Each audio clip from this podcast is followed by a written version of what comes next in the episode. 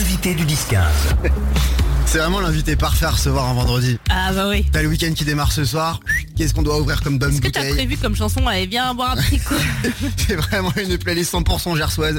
Euh, salut Guilhem, ça va? Salut Théo, ça va très bien. Merci de me recevoir. Bonjour Maud. Très content de te recevoir. Euh, Guilhem, en fait, tu es sommelier. Tu Oui. étais sommelier euh, à l'hôtel euh, Ritz et au Royal Monceau. Exactement. Donc vraiment des toutes petites adresses très Ouais, peu connues. Vraiment tout pourri, hein, franchement. Tous les dimanches, t'es sur euh, Paris Première dans Très Très Bon, aux côtés de François-Régis euh, Gaudry, les meilleurs restaurants de, de France. Et puis t'as sorti un livre aussi qui s'appelle Le Petit Livre du Sommelier, Aux éditions Marabout. que j'ai actuellement dans les mains et qui est franchement très très beau. Il est euh, super bien illustré par Jean André. Oui. Ouais, Qui est un euh, illustrateur, DA, euh, tatoueur. Ouais. Et qui est devenu un de mes meilleurs amis. Euh, Ah. franchement, euh, je comprends que ce soit ton meilleur pote parce qu'il est vraiment très très beau le bouquin. Je suis en train de le dire, en train de lui dire pendant les infos, euh, mais c'est hyper bien illustré, c'est magnifique. Félicitations, Merci c'est un beau boulot. beaucoup, c'est adorable. On a plein de choses à voir avec toi, euh, notamment bah, euh, qu'est-ce qu'on peut boire pour pas très cher. On va absolument pas faire l'apologie de l'alcool, de se bourrer la gueule. Bien au contraire. Non, c'est vraiment, enfin, les gens ils connaissent les, les, les bonnes euh, conduites à avoir, notamment ne pas conduire quand on abuse, c'est juste euh, la base. Tu peux boire un petit verre de vin le soir chez toi tranquillement et aller te coucher en fait. Oui, et puis et surtout de, de, de boire euh, raisonnablement, déguster, Exactement. apprendre et surtout avoir des émotions mais sans, sans exagération. Exactement. J'espère que t'es prêt parce qu'on a vraiment plein de questions pour toi. hein, je te le dis. on, revient avec- on revient dans un instant, juste avant, voici Beyoncé sur Voltage. I feel like falling in love. L'invité du 10-15. Et ouais, puisqu'on est vendredi, comme tous les vendredis, l'invité du 10-15, aujourd'hui c'est Guilhem de Serval qui est sommelier, qui a une émission aussi sur euh, Paris Première qui s'appelle Très Très Bon. Et tu as également sorti euh, un livre, euh, Guilherme, qui s'appelle Le Petit Livre du Sommelier. Exactement. Avec euh, comme préambule quand, pourquoi et comment, euh, comme résumé, quand, pourquoi et comment déboucher une bonne bouteille, tout savoir sur les vignobles, les cépages et la fabrication du vin, les différents métiers du vin de la vigne au service des lexiques, plein de mots savants pour briller en société, quelques recettes de terrine aussi pour accompagner tout ça. On peut parler d'un livre un peu complet? Euh, bah, c'était le but en fait. C'était en fait à l'origine il devait s'appeler le, le, le livre du vin pour les pour mes copains. Parce qu'à chaque fois qu'on va au restaurant, tous mes potes qui bossent pas du tout dans le vin me disent euh, Guilherme, tu peux commander le vin et euh, c'est bien ce qu'on boit là? Est-ce que c'est bon? Je leur dis mais écoute, euh, pardon de dire un gros mot, mais ta gueule, déguste et ensuite on échange. Mais mais mais dis-moi tes goûts quoi, tout simplement. Et du coup c'était de d'essayer d'écrire un bouquin pour décomplexifier le vin de le rendre à la fois ludique, accessible, le démocratiser tout simplement et un peu le désacraliser aussi. Ouais, Parce que c'est pas évident de comprendre en fait euh, entre ce que tu dis, le cépage, tout ça, euh, le minéral, enfin bref, il y a plein de choses. Même moi, je me rends compte que je connais pas trop en fait. En fait, c'est dingue parce que quand on évoque le vin, tu vois, bah tu viens de le faire, tu dis ouais moi j'y- j'y connais rien ou j'y connais pas trop ou, ou même d'autres vont te dire moi je, je sais reconnaître un bon vin. Mm. Ça ne veut rien dire. Un, un- un beau vin pour quelqu'un euh, va, va être un, un vin un peu moins bien pour euh, pour l'autre personne, pour une autre personne pardon. Donc euh, l'idée c'est faut s'écouter en fait. C'est une question de goût. C'est ça qui est génial. C'est que tout le monde a, le droit de de de- de- d'évoquer ses émotions ou pas qu'il peut avoir avec un vin. Et euh, c'est ça que j'essaye de dire et de, de démocratiser. Oui, on peut pas se tromper en fait. Bah oui, en fait, ce qui est fou, c'est qu'avec euh, l'arrivée de, de TripAdvisor, de la fourchette, des choses comme ça, les gens peuvent avoir un avis sur, le, sur un restaurant. Ils peuvent euh, vous dire euh, un lendemain de- d'une soirée, bah, euh, mon, ma viande était bien cuite, euh, j'aimais bien les serviettes en tissu, euh, le service était agréable, Ouais. toutes ces choses-là. Et pourtant, ils sont pas critiques gastronomiques, mais ils ont un avis, ils ont, ils ont vécu une, une émotion ou pas. Et, et avec le vin, tout de suite, il y a une, il y a une frayeur. Et euh, j'ai envie de dire à chaque fois aux gens, écoutez-vous, quoi. C'est ce que tu dis d'ailleurs dans l'avant-propos du livre, il y a écrit je n'emploierai aucun terme technique et je bannirai euh, tout jargon, toute prise de tête et tout snobisme. Tu trouves que le vin c'est beaucoup trop, pli- trop compliqué aujourd'hui pour les gens? Euh, euh, oui, en, en vrai, je, je pense que c'est euh, c'est c'est très compliqué. C'est ce que je- j'essaye de, de démocratiser avec euh, l'émission avec François-Régis Gaudry le, le dimanche. C'est de, tu vois, même quand je- je- j'emploie le mot fût, euh, bah, on me dit euh, fais gaffe parce qu'on ne sait pas forcément ce que c'est. C'est la Ok. barrique, c'est un tonneau en bois pour pouvoir élever le vin et apporter euh, qu'il ait un contact avec l'air et que euh, ça puisse lui apporter un peu plus de, de complexité. Mm, mm, mm. Mais, mais donc euh, oui, oui, il y a des termes beaucoup trop techniques et il y a un certain snobisme. Mais euh, l'idée, c'est de, s'écouter. En fait, tout le monde boit du vin. Nos parents boivent du vin, nos grands-parents boivent du vin, et personne n'est capable de parler du vin. Et la, la seule personne qui va en parler, souvent aiment bien ce petit pouvoir-là et, et monopoliser le- la parole comme ce que vrai. je suis en train de faire là. Non mais c'est D'ailleurs, vrai que c'est un objet de vantardise. En fait, les gens vont plus acheter une étiquette en disant tiens j'ai acheté euh, c'est quoi là un super Un Saint-Émilion. voilà un Saint-Émilion exactement. Et alors que ça se trouve, euh, enfin je crois que moi j'aime pas d'ailleurs, mais euh, alors que bon, voilà je l'ai payé 40 euros, mais j'aime pas ça, c'est nul en fait. Bah, en fait, il y a aussi un truc, c'est que souvent j'ai des potes qui me disent Ah, euh, hier euh, j'ai goûté un Saint-Émilion, c'était euh, génial. Hein. J'adore le Saint-Émilion. Euh, ouais, mais ce Saint-Émilion, c'est comme si tu me disais Hier euh, j'étais à Paris, mais euh, il y avait un Pierre et, et il était hyper sympa. Bah ouais, d'accord, mais il y a Pierre comment? Il s'appelle. euh, Oui, il y a plein de différents quoi. Exactement. Mm. Euh, encore une fois, c'est une question d'émotion. De, euh, donc c'est évidemment la personne qui le fait qui, qui va mettre sa sensibilité dedans. Donc en fait, on n'est pas sorti. Si toi, tu peux nous conseiller un très bon vin, au final, c'est un truc que toi t'aimes, moi j'aime pas trop. euh, Exactement. Comment on fait au final Eh en ben, fait? Il faut s'écouter, Ouais. essayer de retenir ce qui nous a plu. Mm.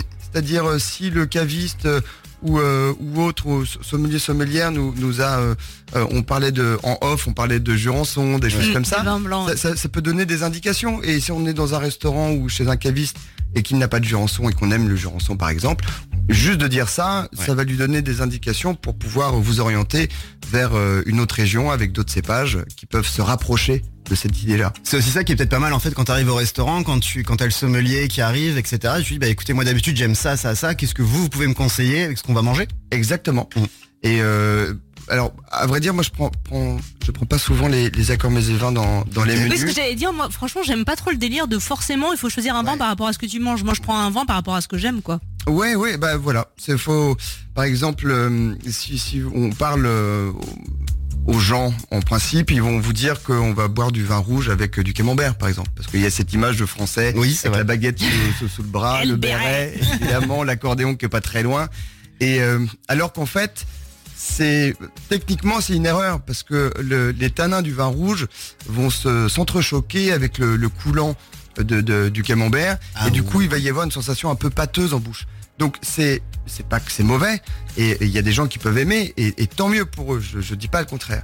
Mais avec un vin blanc ou même mieux avec une bière, un cidre ou même un champagne, les bulles en fait vont euh, vont se réveiller le, le- les papilles et vont surtout nettoyer le palais après ce coulant euh, qui vient tapisser euh, toute la bouche quoi. Donc euh, il y a vraiment une réaction euh, de texture et euh, et après bon tous les goûts sont dans, sont dans la nature évidemment. Donc j'aime beaucoup parce qu'en fait directement la première info, euh, pas de vin rouge avec le camembert normalement. Le vin rouge, c'est pas bon. Non, je rigole. Mais si la personne aime ça, vous savez, quand, quand j'étais euh, sommelier, par exemple, au Royal Monceau, j'avais un, une personne qui est venue qui m'a demandé une, une bouteille de, de- de château euh, bordelais euh, de 1990 et il me l'a demandé de, le mettre dans un seau à glaçons et, et de le boire avec une paille. C'est très cliché ce que je vous dis, Ah ouais? mais c'est vrai. Et je connais des, des, des potes sommeliers ou sommelières qui auraient pu refuser en disant mais non c'est un sacrilège. Non, il faut, il faut. La personne s'est écoutée, elle sait dans quelles conditions elle va apprécier son vin. En plus de ça, cette personne-là est un client. On, on- on- on le laisse faire. Et s'il kiffe comme ça, Mm. personne peut lui Mm. enlever. On va continuer de parler de tout ça avec toi Guilherme euh, jusqu'à 13h sur Voltage, la radio parisienne. Et puis avant c'est parti, voici Coldplay et le morceau Higher Power à Paris et partout en Ile-de-France. Sometimes I just can't take it. Sometimes I just can't take it. L'invité du 10-15. L'invité du 10-15 c'est euh, Guilhem de Serval aujourd'hui sur euh, Voltage, la radio parisienne. Il est sommelier, il a écrit le livre, euh, le petit livre du sommelier. Je me suis pas trompé cette fois-ci. ah, je vais mis de ton micro. Attention, ouais, c'est mieux. Euh, quand, pourquoi et comment déboucher une bonne bouteille, tout savoir sur les vignobles. Ce que j'aime beaucoup chez toi, c'est que tu, vraiment tu démocratises le vin au maximum. Il y a pas de, on s'y connaît pas trop, donc on peut pas en parler. Non, justement. Tranquillou. C'est ce que j'essaye de faire depuis quelques années. Je te remercie. Euh, Maud avait une question. On Oui. est en train d'en parler, en commençant à en parler en antenne sur le rosé. Oui, parce que c'est un peu mon vin de l'été. J'avoue que j'aime beaucoup le rosé et Ouais. des fois en mettre des, des glaçons dedans. Il y a des, je trouve quand même qu'il y a des très bons rosés, mais souvent on me dit ouais le rosé c'est pas du vin. Alors bon, Mais c'est- c'est en- c'est encore une réflexion de, de snob de dire que le rosé c'est pas du vin, c'est du vin, c'est du très bon vin même. Et surtout lorsque bah tu vois tu as parlé de rosé, tu as eu tout de suite un sourire, ça t'évoque les vacances, les poteaux euh, le, Le le barbecue. soleil. Bah voilà, c'est, ça te procure une émotion, donc on peut pas aller à l'encontre de ça. Euh, la seule chose, c'est que c'est entre guillemets, alors je ne suis pas vigneron, mais c'est entre guillemets plus facile de faire du rosé. Euh, je parle du rosé de, de, de très clair, comme on peut en trouver par Oui, exemple en, le en gris, Provence un peu, voilà. le gris ou des choses comme ça. Parce qu'en fait, ça coûte pas très cher. Il y a les récoltes, il faut se dire, il y a les récoltes au mois d'août ou au mois de septembre. On va tout de suite presser euh, le, le raisin, le raisin rouge, donc. Euh, Il y a deux façons de faire du rosé, mais ça, on prendra pour une autre. un Alors j'imagine que juste le rosé c'est pas un mélange de vin blanc et vin rouge. Alors, en Champagne, tu as le droit de faire ça. Ok. Euh, ils sont forts, les champenois. ça. Partout ailleurs, c'est interdit, pour avoir l'appellation en tous les cas. Sinon, ça peut sortir en vin de France. En vin de Oui, mais pour avoir l'appellation, c'est que le vin rouge, enfin les raisins rouges, quoi. les raisins rouges. Et du coup, deux façons de le faire. Soit tu presses tout de suite le vin rouge et avec le, le- le léger contact avec la peau où il y a des anthocyanes, c'est c'est ce qui va donner la, la couleur, la teinte euh, plus ou moins légère euh, à ton vin. Euh, donc ça, c'est le rosé de presse. Et sinon, il y a le rosé de saignée, c'est-à-dire qu'on prend tous les, les raisins rouges, on les met dans une cuve, par exemple, et on ouvre le robinet en bas et le poids de, de la vendange Mmh. et le contact de la peau un peu plus prononcé qu'à la presse, eh ben, va un peu plus colorer le, le rosé. Donc il y a deux façons de, de faire le Ah, rosé. c'est pour ça que t'as un rosé plus rose et un rosé plus clair. Exactement. Selon la méthode que tu fais. Ah, j'ai Tout tout, à fait. compris. Incroyable. Et il y a de très belles choses qui se font. Il y a, il y a historiquement d'ailleurs euh, dans le Bordelais, il y a ce qu'on appelait le clairet. C'était euh, les, les Anglais qui adoraient ça. Donc c'était des, des rouges euh, très. C'est soit un rouge très clair, soit un rosé très prononcé. Euh, ça a été beaucoup arrêté pendant un temps. Et là ça revient justement. Et, et à force d'aller dans le vignoble il y a beaucoup de vignerons qui commencent à faire ce qu'on appelle euh, enfin ce que j'appelle en tout cas des blouges. Un mélange de blanc et de rouge comme on fait en Champagne pour le rosé.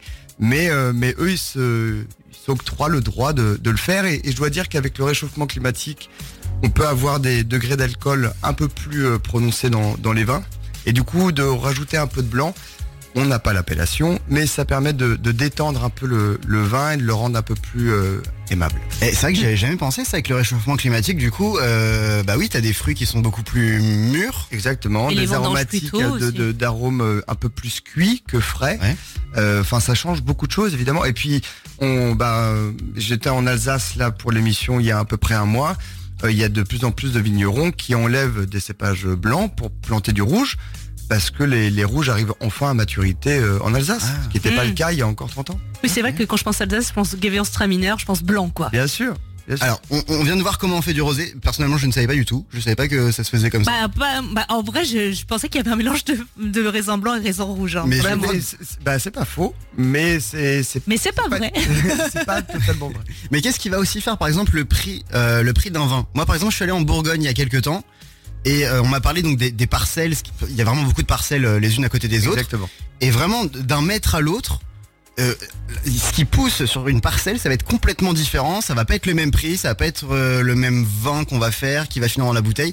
Qu'est-ce qui, comment ça marche tout ça? Bah, c'est- le terroir, euh, l'historique et le terroir. Et notamment la Bourgogne ont été les, premiers. C'était les moines hein, qui ont cadastré les, les parcelles. Et, et pourquoi les moines? Parce que déjà ils aiment bien boire un coup et aussi c'était eux qui savaient lire, c'est eux qui avaient le savoir. Donc c'est eux en- en- entre guillemets les, premiers vrais bons vignerons. Et ils ont particulièrement fait ça en Bourgogne. Et c'est pour ça que c'est chargé en histoire et en grand cru euh, surtout. Et euh, bah, qu'est-ce qui fait la différence? C'est bah, encore une fois, c'est le terroir. Euh, D'un côté de la route, il peut y avoir du sable, et de l'autre côté, il peut y avoir de l'argile, et encore à côté, il peut y avoir du calcaire. Et bah tout ça va avoir une influence sur le vin, apporter soit de la, de la complexité, soit euh, euh, de, des arômes un peu plus simples, tout simplement. Mais c'est, vous savez, c'est, c'est, c'est comme tout dans la vie. On, on a beau habiter, par exemple, Paris. Ouais. Euh, qu'est-ce qui fait qu'on est, on, Oui, on tu est amis avec cher. le, le gars qui habite au, au 14 euh, de la rue, euh, on est rue quoi, Garibaldi? Ouais. Oui. Euh, et, pourquoi on n'est pas pote avec le gars qui habite au numéro 16 Ouais. Ouais, mais c'est les de- arrondissements. C'est pareil. Tu vois que t'habites dans le 18e ou quand t'habites ouais. dans le premier arrondissement, tu payes pas ton appart de la même manière. hein. Exactement. J'avais jamais compris, j'avais jamais compris qu'en fait que vraiment d'une petite parcelle à l'autre, c'était pas forcément la même terre, les mêmes conditions, etc. C'est vraiment donc ce qui fait euh, bah, toutes les caractéristiques d'un vin euh, qui pousse sur euh, du- d'une vigne finalement. Exactement. Et C'est comme, bon, tu parlais d'appartement et d'arrondissement. C'est comme euh, avoir un, un appartement qui n'a pas de fenêtre ou qui est exposé côté Exactement. cour ou côté rue. Ouais. Tu n'auras pas la même luminosité et du coup, tu n'auras pas le même ressenti, la même vibe dans chaque appartement. Je rigole parce que je- on va devoir envoyer une musique, mais juste regarde le nom de la musique, mode. Ah non. Ça pouvait pas tomber mieux. C'est le nouveau Dadju, il s'appelle Vert de trop. on l'écoute maintenant sur euh, Voltage et on continue de parler avec toi Guilherme jusqu'à 13h. Vous êtes sur la radio parisienne. J'ai toujours la tête en bas. L'invité du 10-15. Guilherme de Serval est notre invité aujourd'hui sur euh, Voltage, la radio parisienne, sommelier, auteur du livre euh, Le Petit Livre du sommelier. Avec plein de bons conseils pour euh, oula, oula la la la, oula la. Qu'est-ce vois- nous fait Guilherme là Je vois que c'est en train de s'agiter, on va se le faire euh, Mode défoncer. Théo, il est midi 45. Ah J'ai- là là. Faim, j'ai soif. Ok. Avec modération évidemment, mais Donc- j'ai apporté Ah, oh le pourri de la petite bouteille qui s'ouvre. vraiment. Je reviens d'une d'une émission spéciale euh, Nantes Ok. et, euh, et en fait euh, on a rencontré euh, Benjamin et Nicolas Ferchaud qui, euh, qui sont des vignerons urbains et euh, depuis 2017. Qu'est-ce que c'est des vignerons urbains Ah ils font en ils, ville ont- ils- ils sont, ils font du vin en ville. Donc. Ils achètent des raisins dans la région du, du Muscadet et, euh, et ils, ils le vinifient dans la ville de Nantes. Et ils ont monté aussi un bar, euh, restaurant, Ouais. euh, qui s'appelle Bras de Fer, comme le nom de ce domaine d'ailleurs. Et là, ils ont comme projet de devenir un vrai domaine en achetant des vignes et autres. Donc, Donc euh, là on va goûter le vin du bras de fer. eh, ouais. le vin du Bras de Fer, la cuvée s'appelle Anneau Père. Ça sent bon hein. C'est un pur Cabernet Franc. Alors, c'est des, c'est un cépage euh, euh, rouge qui est, qui est planté sur l'appellation Muscadet, qui produit que du blanc. Donc, il n'a pas le droit à l'appellation euh, Muscadet. Ah, merde. Ça Ah. sort en vin de France.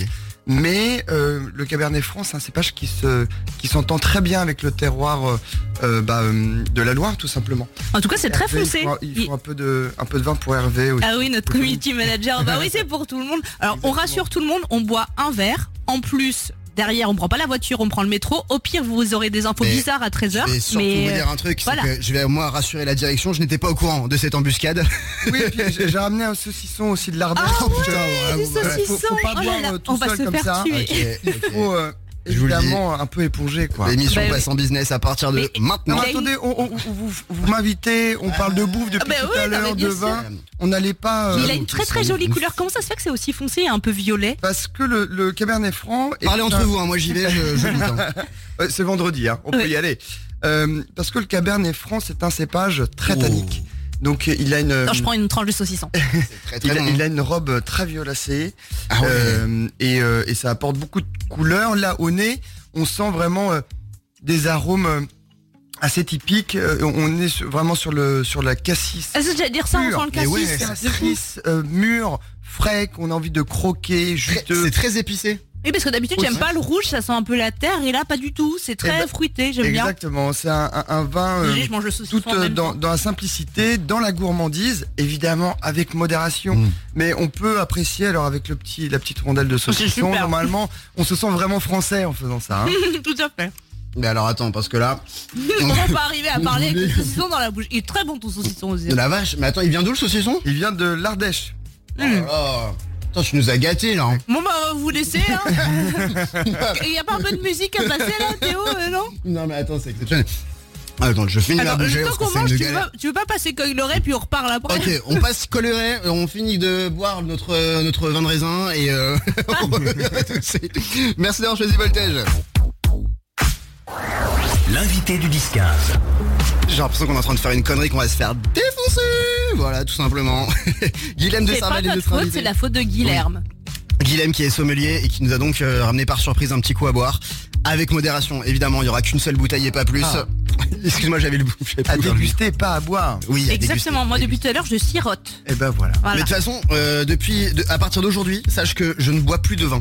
Je le déguste. Et ben c'est super. C'est euh, exactement ce qu'il faut. et, et on n'est pas là du tout non plus pour vous faire l'apologie de euh, mettez-vous une caisse c'est vendredi. Non non, au bien au contraire. D'ailleurs j'ai une petite question pour toi parce que moi d'habitude j'aimais pas le rouge et là celui que tu as donné j'aime bien. Comment je peux savoir euh, quand je vais dans mon supermarché qu'est-ce qui va sentir la terre et qu'est-ce qui va pas sentir la terre comme celui-là là? Et ben on peut pas trop le savoir en vrai. Ah, merde. Parce que bah ouais parce que ça va être le marketing d'une étiquette qui va atterrir, euh, qui va euh, Il attirer n'y a pas un cépage qui sent le- la terre Ah. et pas un cépage qui sent pas la terre? Bah, euh, après, tout, tout, tout dépend de ce qu'on dit quand on, on- on veut évoquer la terre, mais si on peut, on peut dire que le Cabernet Franc peut avoir des arômes un peu terreux, euh, comparé par exemple à un Pinot Noir qu'on retrouve en Bourgogne. Donc pinot noir, ça me plairait plus. Euh, si t'aimes pas trop les arômes terreux, euh, te- a priori oui. Mais si tu aimes ce vin-là, Oui. T'as des arômes terreux de- dedans. Ah bon, mais je la sens pas la terre. c'est ça qui est fou avec le vin, c'est Ah, que c'est incroyable. c'est ça qui, je pense, effraie les gens, c'est qu'il y a tellement de choses à savoir, et à la fois c'est ça qui est aussi passionnant parce qu'il y a tellement de choses à savoir. Mm, Et moi je sais que je ne saurais pas tout dans ma vie, donc euh, il y, a, il y a, on sait plus où s'accrocher. Ah oui, si pourra- toi-même, toi-même, sommelier, tu peux pas tout savoir, nous, on est foutus. mais mais, mais c'est ça qui alimente la passion, et c'est Mm. ça qui est le, le- le chemin de vie qui crée des, des- des petites sources de bonheur. Mais moi, ce qui se passe avec le vin, surtout que t'as ramené, je sais pas, peut-être ça va faire un flop, hein, tu vas peut-être pas savoir me répondre. Souvent, quand je bois du vin rouge, ça me pique dans les joues, à l'arrière des joues.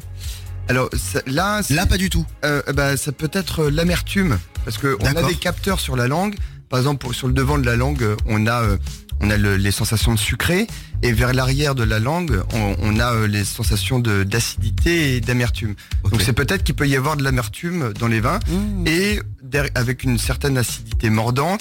Et si tu le mets avec du vin rouge et, et- et des, un vin très tannique, ce, ce contraste entre la texture des tanins qui peut être très euh, asséchante, plus l'acidité, ça fait pas un, J'ai toujours très très chouette euh, en bouche. Moi, j'ai toujours cru que c'était une question de sulfite. Le su- les Ah mais vous m'avez personnes- perdu là, hein. tanin, sulfite, tout ça. Alors les tanins, c'est- la matière colorante, pardon. Ah d'accord, c'est la euh, couleur quoi. euh, c'est- ok, c'est c'est pas la couleur, c'est les- c'est c'est la matière qui va donner la couleur. ok, d'accord. Et les sulfites, c'est Et quoi? les sulfites, c'est on, on ajoute du, du sulfite dans les vins en fait pour euh, La conservation d'ailleurs pour euh, pour euh, conserver le vin. Ok. D'accord, c'est un bloquer, en fait, conservateur, pour tuer quoi. toutes les bactéries qui puissent pas repartir euh, en fermentation. Et donc il y a des, des vignerons qui choisissent de mettre du sulfite et d'autres qui essayent de tout faire pour ne pas en mettre Ok. et de maîtriser. euh, Mais c'est leur- pas ça qui donne mal au crâne d'ailleurs, les sulfites? Bah, souvent le, le sulfite ouais, peut donner Ouais. très mal. euh, Je crois qu'on me l'a déjà crâne. dit ça. Ok, donc mieux pas de sulfite quoi. Si euh, et aussi le mal de crâne peut venir de, de grosses consommations de vin. Oui, Donc, non, il bien sûr, Il faut y aller mollo quand Bien même, sûr, avec modération toujours. Guilherme, on va pas tarder à te libérer. Juste avant, on avait une dernière question à te poser. Euh, où est-ce qu'on peut trouver des, des trucs bons à boire des, des, des bons vins rouges au supermarché, dans un petit caviste Est-ce que c'est peut- possible Déjà Ouais. de base, est-ce que c'est possible de trouver du bon vin en supermarché ou c'est pas possible On lâche l'affaire? Bah, ça revient ça à la question. Un, un bon vin pour l'un n'est pas forcément un bon vin pour, pour une autre personne. Mais euh, a priori, oui, évidemment qu'on peut en trouver. Euh, après, c'est toujours mieux de de- d'aller vers un caviste parce qu'un caviste, euh, il va s'orienter bah, déjà avec une sélection qu'il n'y a pas au supermarché. Et pour être dans un supermarché, il faut produire énormément de vin. Et Ouais. c'est comme tout dans la vie. Si on fait les choses, si je, je, je fais euh, ton lacet là aujourd'hui, je, vais te le faire bien. Si je dois faire euh, le lacet de toute la prod qui se trouve dans cet immeuble, il y a un moment, je vais un peu bâcler les, Les lacets quoi. ouais. mes, mes- mes nœuds pour, Mm. pour, pour, pour tes lacets. Donc c'est toute une question de de- d'attention. Donc je prône toujours d'aller chez les cavistes parce que y a, ils vont s'orienter vers des vignerons qui ont un peu moins de production et du coup qui ont a priori, pas dans tous les cas, mais a priori un peu plus de respect euh, de l'environnement et de la manière de faire le vin. Et pour euh, pour chroniquer pas mal de cavistes euh, dans, dans l'émission, il y a vraiment des cavistes qui proposent des vins très accessibles. Faut faut arrêter de penser qu'un caviste Mm. c'est cher. On Mm. peut trouver des bouteilles à euh, 7 euh, 7 euros, Ah ouais, 6,50 ou, ou 8 euros. et qui font très bien le taf aussi. euh. Exactement. Il faut savoir que Guilherme n'est pas passionné que par le vin, il est aussi passionné par les œufs mayonnaise. Non, tu nous as dit ça, tout fou. à l'heure, j'étais morte Il de m'a rire. sorti une carte. Tu es donc président de l'association Euh, co-président de l'association de sauvegarde de l'œuf mayonnaise, Oh. qui est la Somme. Et, Et parce a que vraiment il est en danger l'œuf mayonnaise. Ouais, et puis euh, bah, en fait c'est l'essence même de, euh, de la restauration, euh, le de métier d'aubergiste. On reçoit, on veut faire plaisir avec un plat qui a priori tout le monde peut faire chez soi, tout le monde a déjà fait chez soi, et à la fois quand il est dans un restaurant, on adore le prendre avec deux éléments, Ouais. un œuf et de la mayonnaise. Et du coup, pour aller un peu plus loin, on a créé le championnat du monde de l'œuf mayonnaise Nice. qu'on a créé en 2018. Donc il y a des champions du monde. Et avec cette carte, quand on est membre de l'association, c'est une association à but non lucratif, hein, je tiens à le dire, euh, dès qu'on a la carte, on peut aller chez le vainqueur de l'année et on a son œuf maillot gratos. Énorme. Ah, trop fort. Trop bien. Il est où là cette année? Il est à, à Grande Brasserie, euh, Donc un dans la super capitale restaurant à Bastille. Ok, trop bien. On ira le goûter Ouais, allez, au défi. Guilherme, on peut te retrouver sur les réseaux sociaux, donc c'est Guilherme de Serval. Euh, sur Paris Première aussi, c'est tous les dimanches. Oui. L'émission très très bon. T'as sorti un livre, donc le livre c'est le petit livre du, euh, du Sommelier. sommelier avec plein de bons conseils. Il est très très beau, c'est un très beau livre. Et vraiment très très joli, ouais. Et puis le 17 mai aussi, tu vas sortir un livre qui s'appelle euh, La traversée de Paris. Oui. Avec Manu Payet, avec Zazie euh, Tavidjan, avec Caroline Tavidian de, et. Caroline de Maigret. Exactement. On, on est en plein bouclage là d'ailleurs. On est très impatient de le sortir. Et c'est euh, un guide totalement euh, non objectif de nos plats préférés de la capitale. Et, euh, et voilà, ce pourquoi on serait prêt à traverser Paris, faire euh, 50 minutes euh, à pied sous la pluie euh, pour euh, pouvoir euh, déguster le meilleur couscous, le meilleur maillot, la meilleure pizza et autres. Et ben parce que je suis pas du tout objective aussi, tu pourras revenir nous en parler parce que j'ai bien aimé ton vin et ton saucisson. Ah ouais, donc, euh, voilà, tu pourras revenir en adorable. parler. Bien je sûr. reviens avec grand plaisir Guilherme, c'était C'est trop trop bien. merci beaucoup. d'être venu sur euh, Voltage cet après-midi. Et puis je te dis bah à très vite euh, pour euh, le guide La traversée de Paris. Merci Maud, merci Théo. Salut Guilherme, voici euh, quatre- les 4 centuries sur Voltage.